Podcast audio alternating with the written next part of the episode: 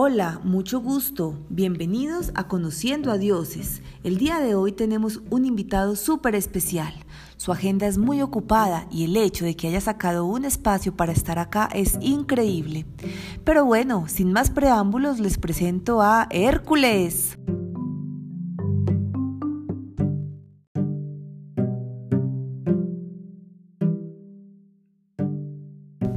Hola, ¿cómo estás? Es para mí un honor estar aquí.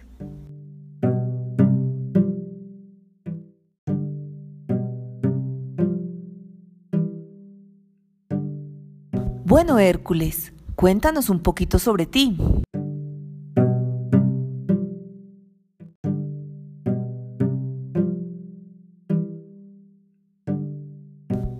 Yo soy Hércules, hijo de Júpiter, o más conocido como Zeus. También soy hijo de la mortal Alcmena. Yo, como muchos otros, fui producto de una infidelidad por parte del dios Zeus.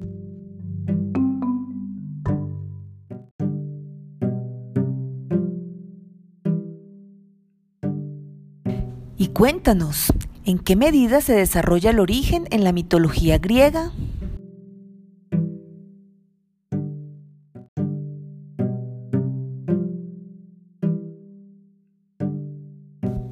En la mitología griega creemos que el primer ente que existió fue el caos. Él es el primer ser que vivió en toda la galaxia.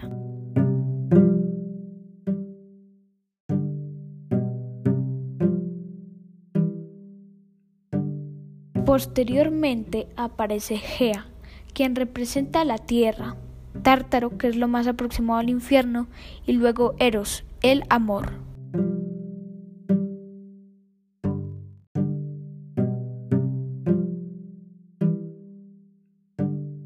En la mitología griega, Eros nace de la nada, por ser necesaria para que la primera generación iniciara su reproducción.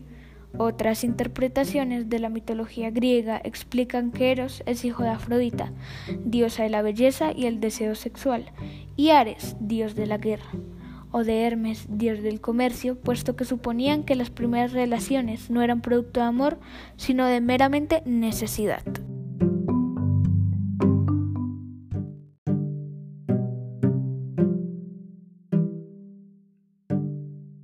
Incluso Platón llega a establecer que Eros era descendiente de Peña, la pobreza, y Poros el medio de hacer riqueza.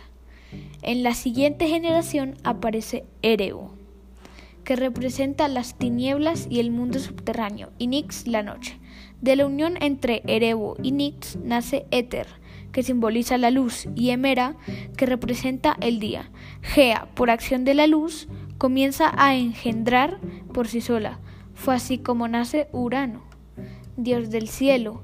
Este, mientras contemplaba a su madre, derrama una lluvia fértil sobre la tierra. Nace de esta forma las tinieblas, flores, árboles y animales. De esta misma lluvia se formaron los ríos y mares.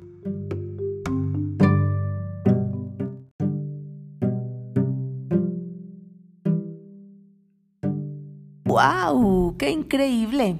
Siempre me ha gustado conocer sobre otras culturas. Pero también me pregunto normalmente, ¿por qué se identifican ustedes los griegos?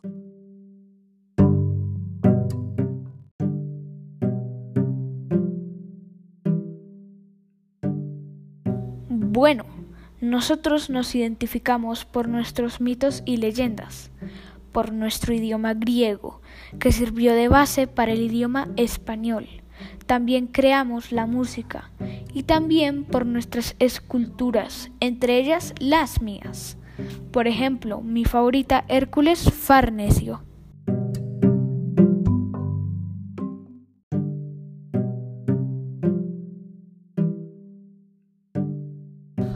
Ok, y ya sabemos que eres famoso, muy famoso, pero ¿tienes algún mito?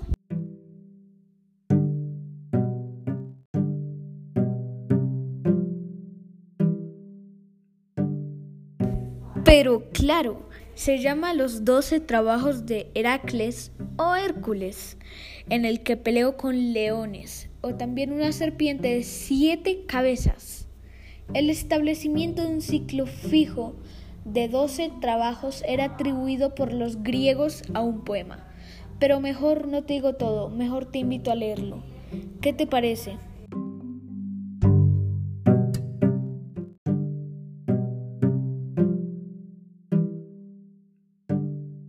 Mmm, interesante. Claro que lo leeré. Pero dinos, Hércules, si tuvieras que darle una recomendación a los niños que van a estar en quinto el próximo año, ¿qué les dirías?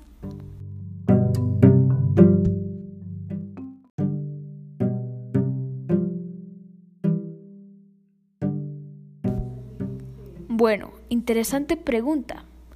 Yo les recomendaría que pusieran mucha, mucha atención al tema de mitología, porque si sabes de este tema, puedes aprender bastante sobre muchas culturas de este mundo.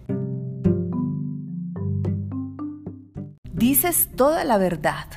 Bueno, con esto concluimos la entrevista de hoy acá en directo desde la antigua, muy antigua Grecia. Gracias, espero hayan aprendido y disfrutado. Hasta la próxima. Gracias por esta entrevista. Recuerda que siempre estás bienvenida acá en mi palacio, ubicado en la antigua, muy antigua Grecia. Gracias. También me gustaría invitar a todos a aprender más sobre mitología. Y claro, también a leer mi mito, los 12 trabajos de Heracles o Hércules. Pero bueno, ya no les quito más tiempo. Muchísimas, pero muchísimas gracias.